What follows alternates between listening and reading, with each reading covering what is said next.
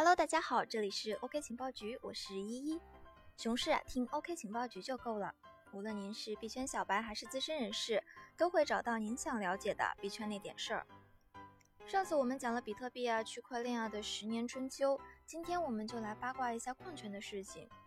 比特币从2008年第一次白皮书发布到今天为止，刚好走过了十个春夏秋冬。有的人一朝之内家财散尽，有的人一夜之间财富自由。这个圈子已经上演了太多的神话。我们对这个圈子所了解的、知道的，不过是一场豪赌，赢了会所嫩模，输了下海干活。而今天呢，一一将为大家讲述这个圈子另一段不为人们熟知的历史。开始的开始，二零零八年的那个秋天，摩擦出第一个小火花。本聪发表了比特币白皮书。并在三个月后啊，于芬兰的赫尔辛基的一个小型服务器上，第一次挖出了五十枚比特币。谁会知道，未来名扬世界的区块链从这个地方起就正式起航，开启了区块链一点零的时代。不过，当年这件事情确实跟我们也没有什么关系，毕竟当初大家一头扎扎进了房地产的浪潮啊，不可自拔。别说区块链了，就连如今赫赫有名的互联网。在当年都是一个小角色啊，别提了。结果房地产也没有捞到钱，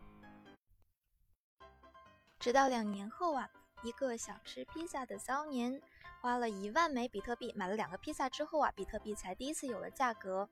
慢慢的，比特币才进入了中国观众的视野。有意思是，早期接触比特币的这些人呢，多是我们这一代的网瘾少年们。毕竟每天泡在网吧里也是需要钱的，所以这些人就是白天代练游戏，晚上比特币挖矿赚钱。那个时候比特币的价格才两到三元人民币，平均每台电脑每晚可以挖到三个比特币左右哦。啊，别提了，结果当时也并没有去挖矿了啦。与此同时呢，当年中国最早的 IT 媒体《电脑报》也开始对比特币进行了报道。不过却只是教育读者如何下载、安装挖矿软件，并没有介绍比特币的原理和意义。就在这样的条件下，比特币矿工的氛围啊就开始形成了。传奇的2011年对于这个行业来说，注定是非常非常值得纪念的，因为这一年啊，区块链迎来了改变它命运的三个人。当时呢，个人电脑的 CPU 挖矿已经不能够满足矿工的需求了。而 GPU 挖矿也已经达到了算力的极限，这个时候就需要产生啊专门供比特币矿工们进行挖矿的定制设备，一款名为 FPGA 的机器。二零一一年，北航的一位学集成电路设计的少年张南庚，无意间接触到了比特币，并且接受了外国人的委托，定制了几台 FPGA 的机器。从此在币圈小有名气，人送外号“南瓜张”。而与此同时，一位在耶鲁访学的少年同样接触了比特币，同样也发现了矿机这门生意，只不过他的野心更大。而这个人日后有一个响当当的名号，就叫做“烤猫”。同样还有第三个人，他比上面两位啊接触到比特币还要早两年。不过，在二零一一年，他做了一件大事，就是将比特币的白皮书翻译成了中文，并且与刘鹏志创建了未来中国最大的区块链论坛巴比特。这个人就是吴继寒。此时的江湖还是草莽的天下，可惜他们不知道王朝的雏形已经形成，矿圈的大佬已经入场，未来已经到来啦！加油，少年们，这个时代属于你们！风起云涌，二零一二年。每一次时代与时代的更迭，总有人必须要充当那个喊出“王侯将相宁有种乎”的角色。而在矿圈啊，充当这个角色的就是美国的蝴蝶实验室。二零一二年的六月，蝴蝶实验室宣布，他们准备研发出一种效率远胜于当时水平的矿机，也就是 ASIC 矿机。这个大家都已经比较熟知了吧？要知道，在当年啊，蝴蝶实验室属于 BOSS 级别的人物，是美国那边第一个开发比特币矿机的机构，几乎被所有的人都认可。这意味着，一旦研制成功，蝴蝶实验室将掌控超过百分之五十一的算力，并且在比特币世界中拥有绝对的权利。就在此时，比特币论坛上，一个叫做“烤猫”的账号发布了一条信息，表示自己同样能制造出来这样的矿机，并且在那一年的八月七日，成功的在 GLBSE 交易所进行了 ICO。他将自己的股份分为了四十万股，每股价值零点一个比特币，公开发行了十六万三千九百六十二股。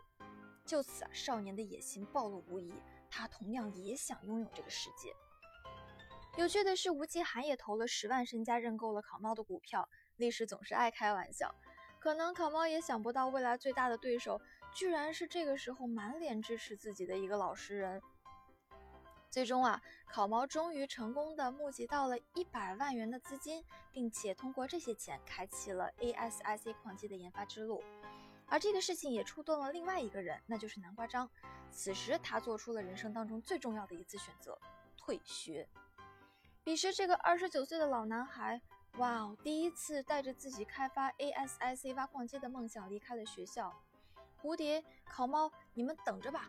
我才会告诉你们什么是真正的矿机。南瓜章筹钱的方式特别特别，虽然芯片还没有眉目，但是就凭借着一身胆气，他就敢放出消息：矿机我要开始预售了，大家付钱订购，但我们不提供售后，也不确定什么时候发货，也不接受更改收货地址，就算最后没发货，你也不能退钱，就是这么厉害。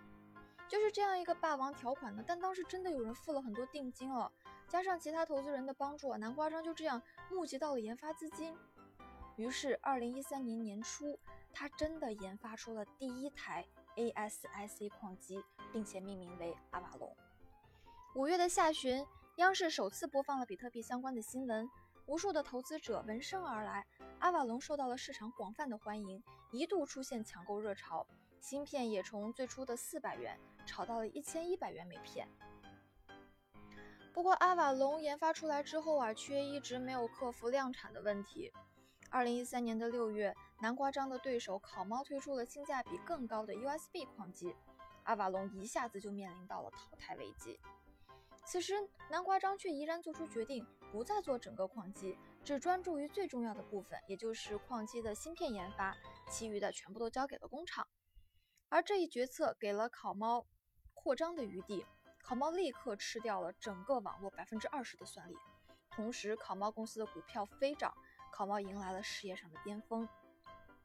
啊，值得一提的是，蝴蝶工作室因为矿机屡屡延期，最终已经被时代所抛弃了。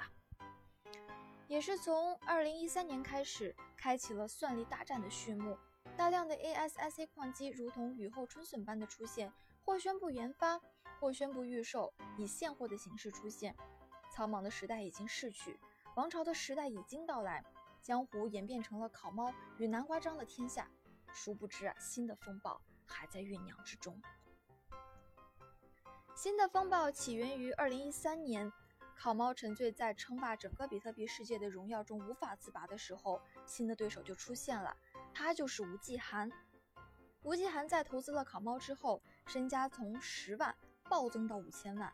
这件事情让他深刻的了解到矿机到底是一门什么样的生意。于是吴继寒决定退出考猫的公司，自己建立一个新的公司。去吧，吴继寒，这个时代终究是你的。吴继寒首先便想到了在当时默默无闻的技术大神詹克团，于是就给他发了一封邮件，告诉了他比特币的想法。或许天才的想法总是相似的，詹克团一口答应。两人建立了如今威震南北的比特大陆，至此就开始了一个主技术、一个主商务的黄金组合。在吴奇涵走后，考猫遇到了前所未有的危机。之前，吴奇涵决定退出，干了一件令考猫十分头疼的事情，就是他大量抛售了考猫的股票。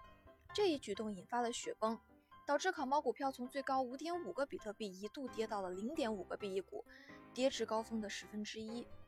而二零一四年熊市正好也来了，币价大幅度的下跌，使得矿机行业面临困境。考猫的矿机大幅打打折，引起了客户的不满。一向神龙见首不见尾的考猫本人，也首次出现在了大众视野之中。然而这一切并没有让他重回巅峰。考猫现身后不久，便彻底失踪了。他的去向成为了币圈第一大疑案，而江湖也仅留下了他的传说。但这一切对比特大陆来说才刚刚开始。在二零一三年十一月，三十八岁的张克团最终以创纪录的速度创造了第一台矿机 Antminer S1。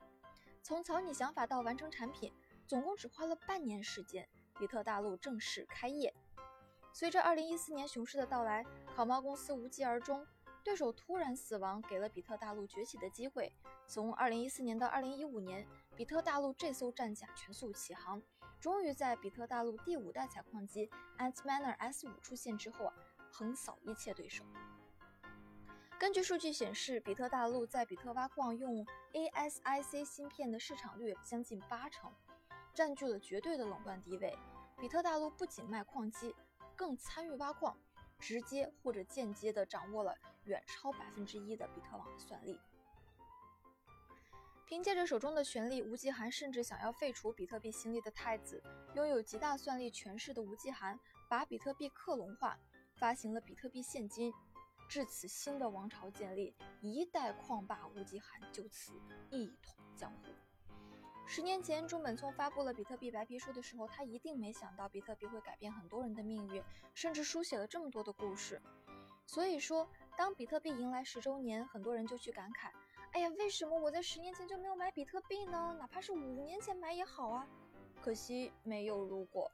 有不少小伙伴问过依依一个问题，说如何看待比特币实现财务自由的这些人？好像这些人都接到来自于未来的电话，一朝顿悟买了比特币，拿了好几年，好运至极。可是本质上真的是这样吗？纵观币圈内的依靠比特币实现财富自由的大佬们，要么就是技术咖，要么就是流量咖。他们是最早活跃在国内外加密货币社区的一批人，他们与比特币的距离从一开始就已经很紧密了。他们中有的人可能是真正的具有坚定信仰，理想创造一个完美世界，理想而富有行动力，让一切想法变得可能。威神 BM 开发了不同于比特币的主链，让这个世界开启了新的可能。专业矿机芯片研发让挖矿也不再神秘。交易所钱包的出现，让 token 的流转更加便捷。这些项目的布道者，其实在很早时间就一头扎进了区块链的世界。多年的技术积累，让他们拥有十足的能力、洞察力，在区块链中各种衍生品中继续探索挖掘。就算是靠着炒币出身的李笑来啊、宝二爷，他们也是区块链的早期布道者，并足足为之付出了五年之久。不论比特币的价高是高是低。手中的币依旧是已然不动，光就是这一份定力，我们就难以企及。依依还是非常非常佩服这些人的。所以，作为普通人，我们没有依靠比特币实现财富自由，真的只是入场太晚的问题吗？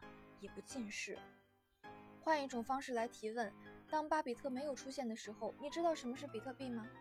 当交易所没有出现的时候，你会在网站上进行点对点的交易吗？如果几年前你买了比特币，当它飞涨到十倍的时候，你拿得住吗？也许能，但当它涨到一千倍的时候，你还能拿得住吗？说到底，比特币致富到底来还是一场理想、胆识、行动各方面素质，还有一点点小运气的战役。不要再想什么一夜暴富了，与其妄想，还不如行动。